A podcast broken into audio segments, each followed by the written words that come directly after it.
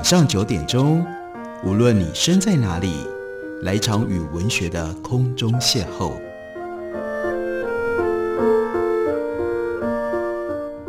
杨照谈书，邀您一同遨游文学世界，认识古今中外的经典之作。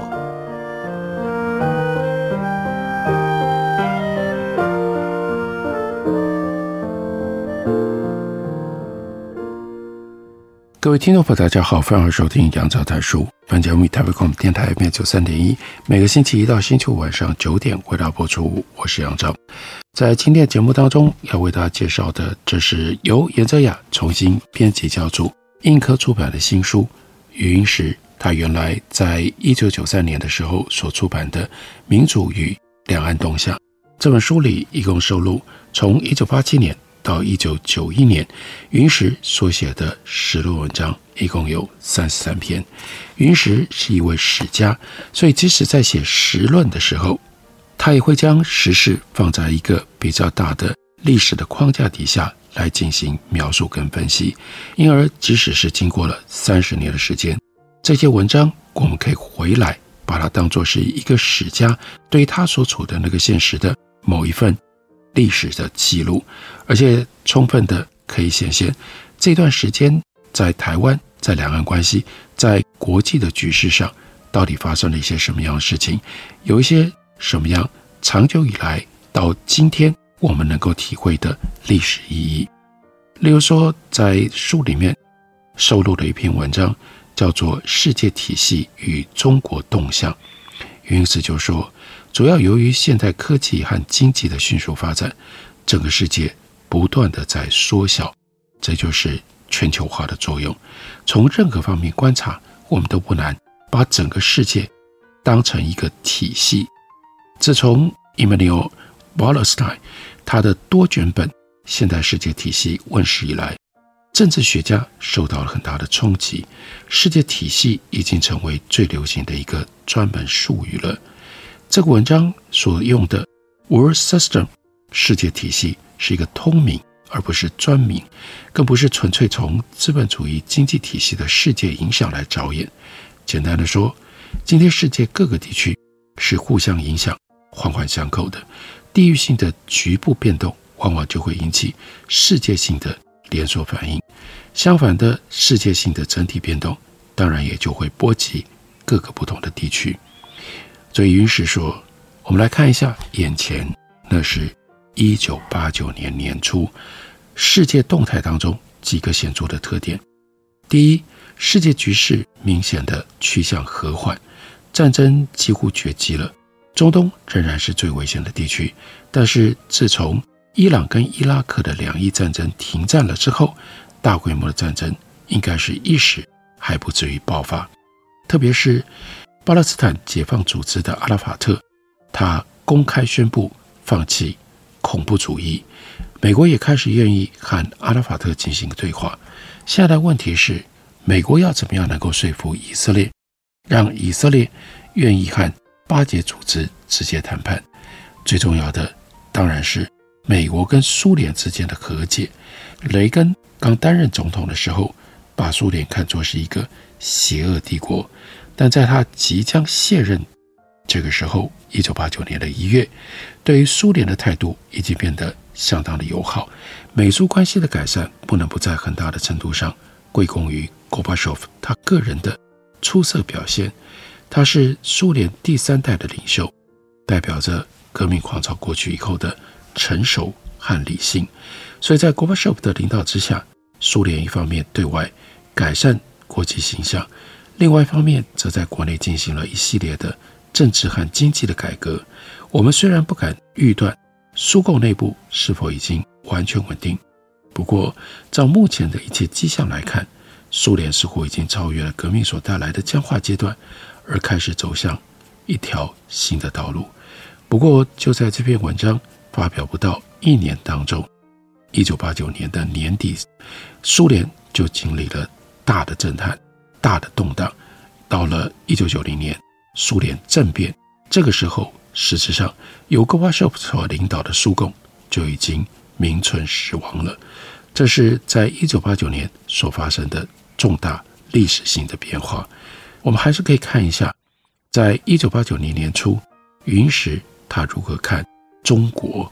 他说，中共除了和苏联改善了关系之外，最近和印度恢复了交往，这是整个世界动向当中的一个环节。总之，今天的世界局势发生了基本的变化，进入了一个相对的和平的阶段。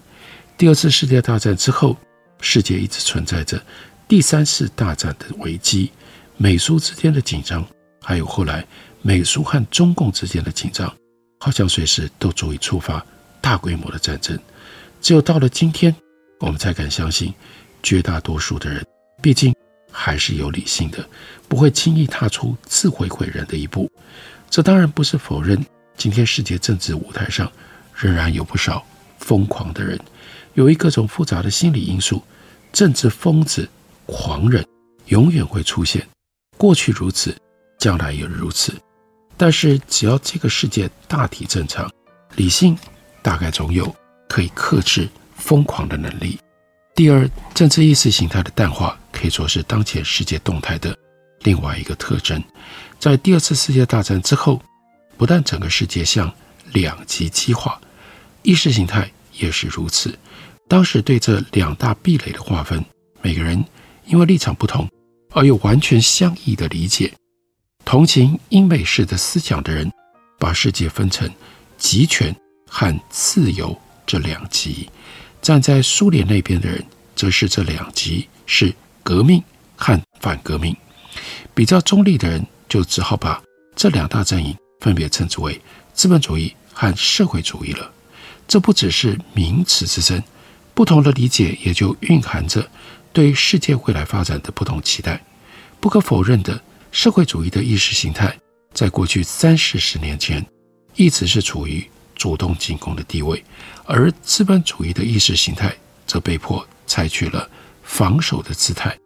原因很简单，前者是革命的，是要彻底摧毁不合理的现状的；而后者则首先要求社会秩序的安定，其次在安定当中求逐步的改进。所以在战后的世界，贫穷、落后、混乱的地区，最早就成了社会主义思潮的温床。这些地区的知识分子最容易把一切的希望都寄托在社会主义革命上，因为他们的现状是明显的丑恶，而社会主义的美好理想非常的诱人。战后中国的现状很自然的就使得知识分子抵挡不住社会主义思想的诱惑。但是在六零年代以后，由于越战所引发的社会不安，西方特别是美国的知识分子。也开始为马克思式的革命意识形态所吸引。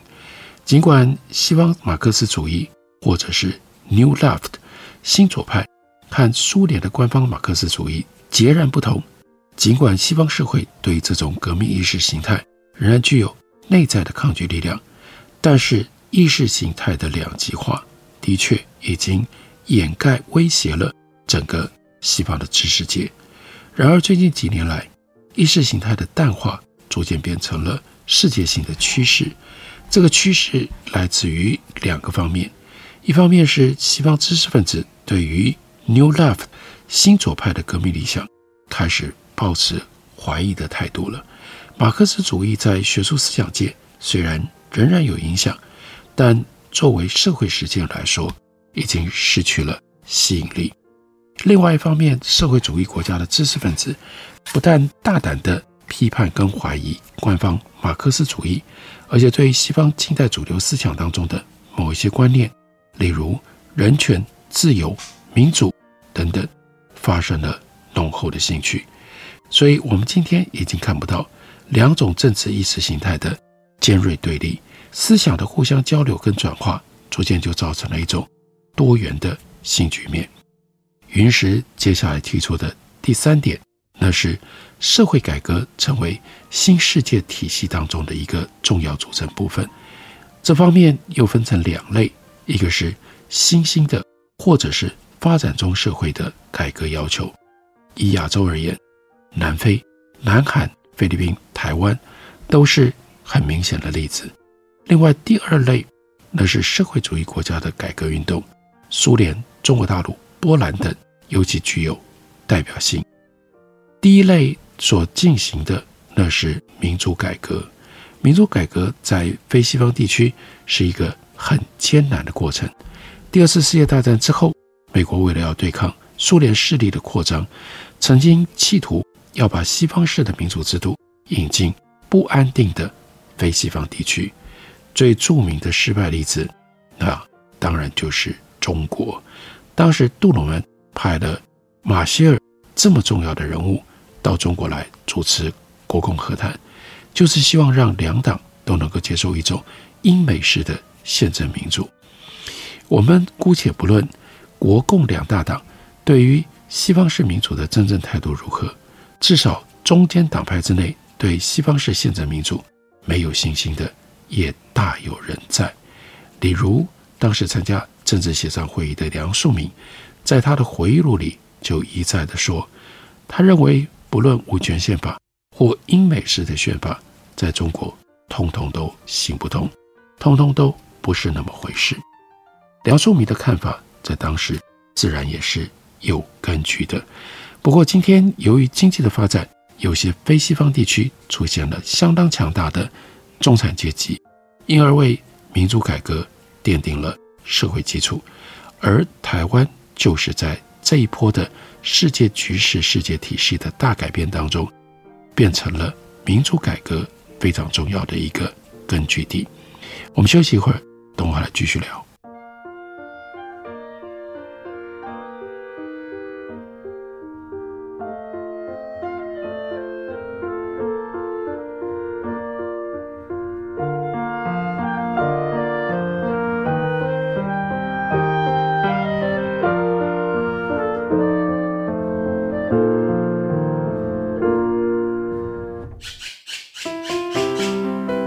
大家好，我是刘克香。亲近自己的城市，找回城市的温暖。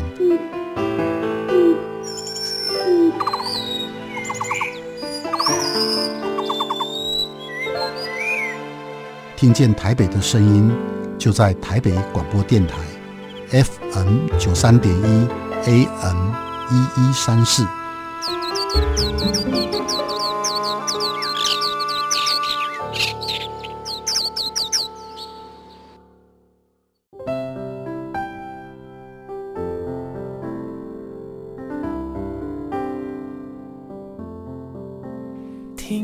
台北的声音，拥有颗热情的心，有爱与梦想的电台，台北广播 FM 九三点一。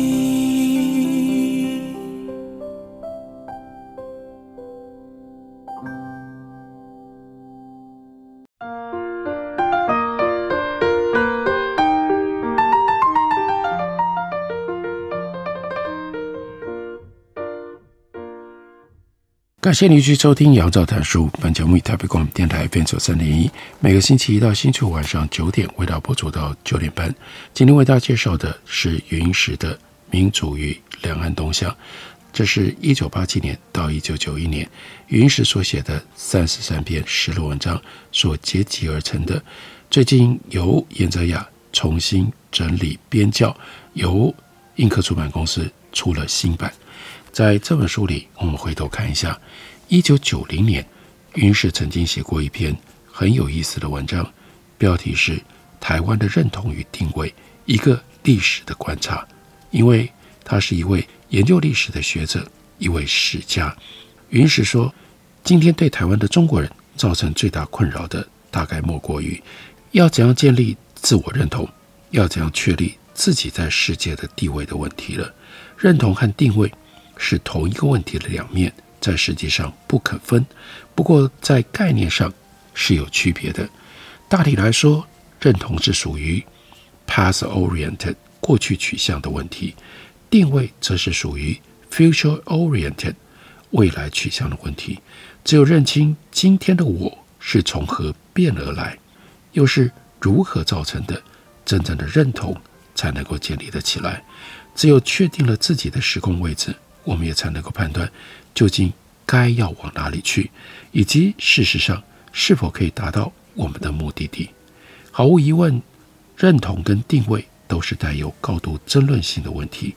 每一个人都可以根据自己对于现实的不同认识跟判断而得到不同的结论。云石特别说：“我在这篇短论当中所能够提出来的，当然也只是我自己的看法。我没有理由，也没有意图勉强别人接受我的看法。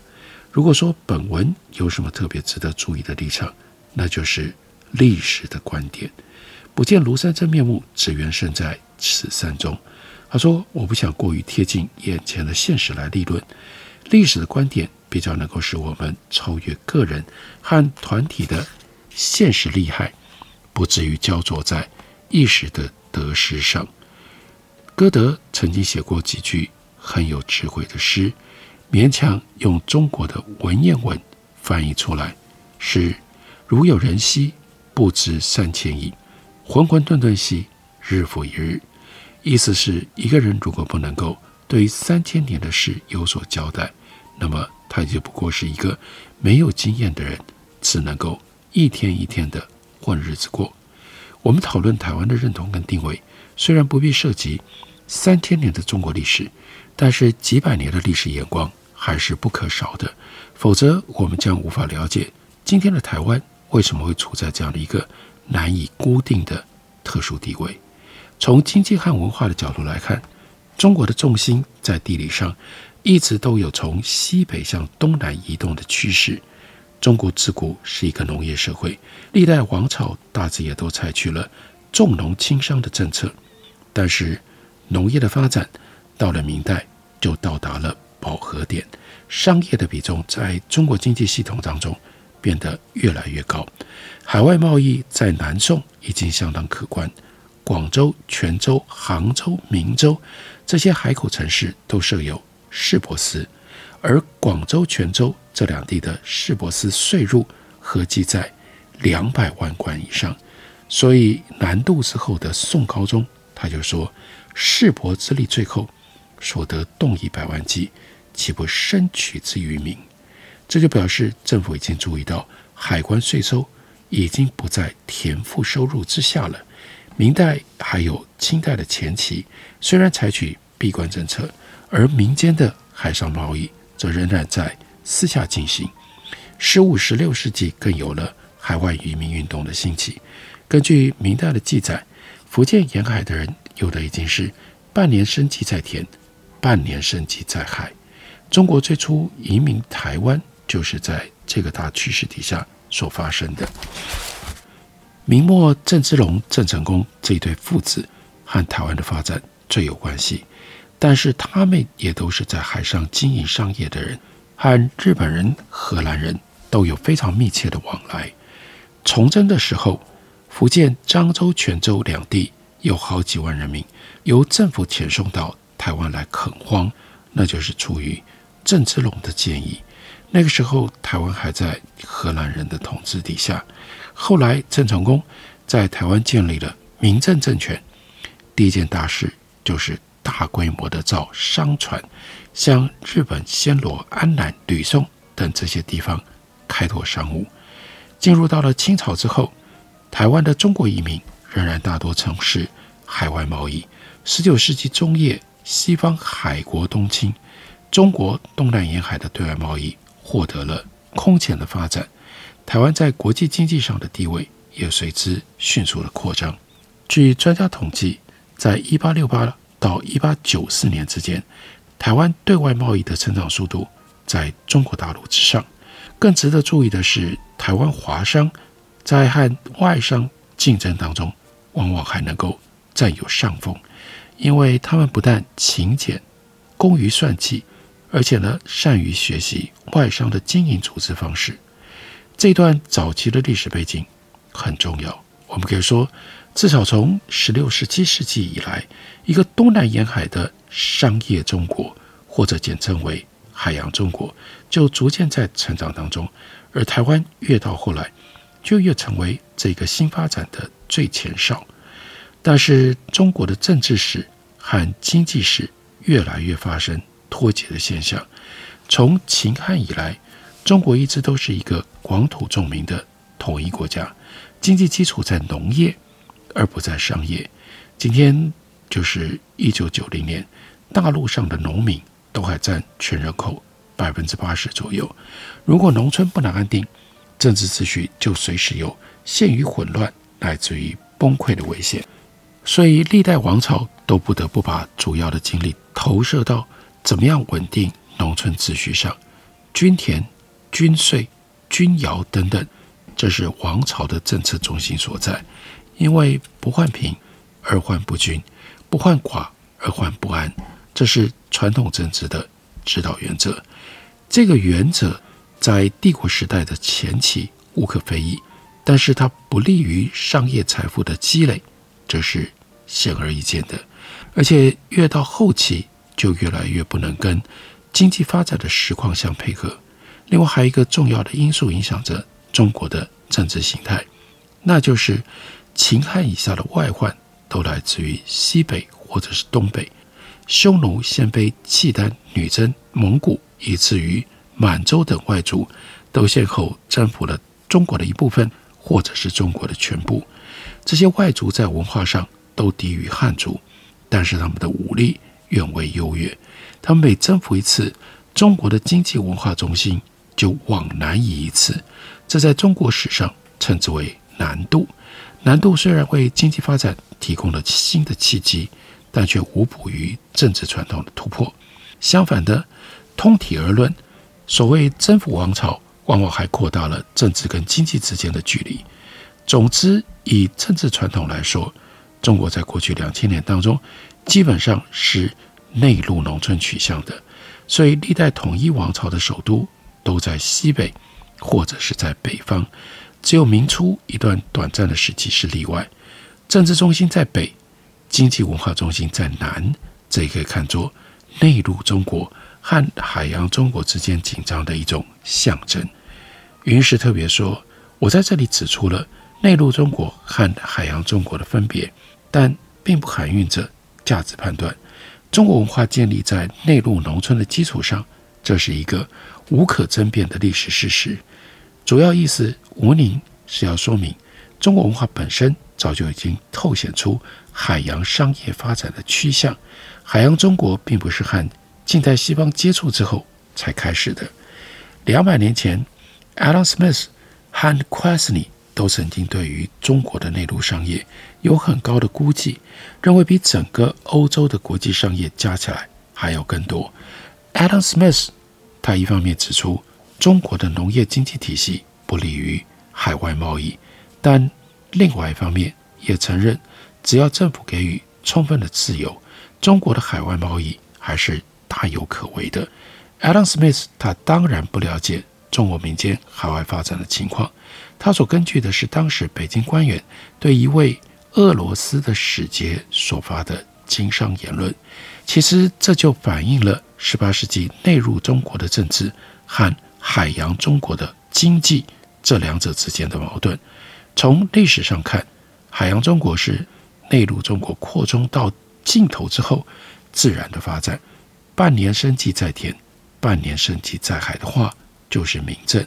而且中国的内陆文化所提炼出来的一些精神成分，像是勤俭，像是家族的合力，像是乡党经济的互助，都在中国人。海外殖民的过程当中，发生过积极的作用。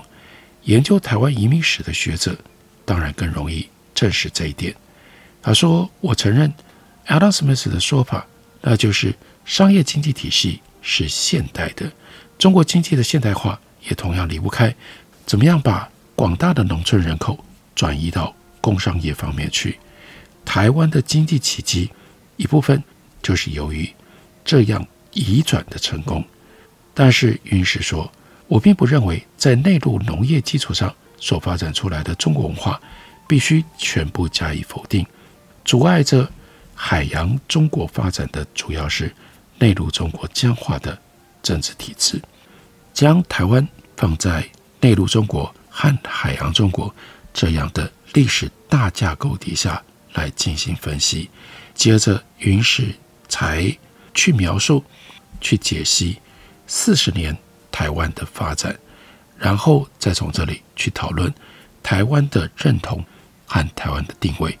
这跟许多在讲本土化、在讲台湾认同的说法，当然它的取径非常的不一样。这样的一种历史的视野，仍然值得我们认真、好好的理解跟参考。这篇文章就收在云石的《民主与两岸动向》里。感谢你的收听，明天同一时间我们再会。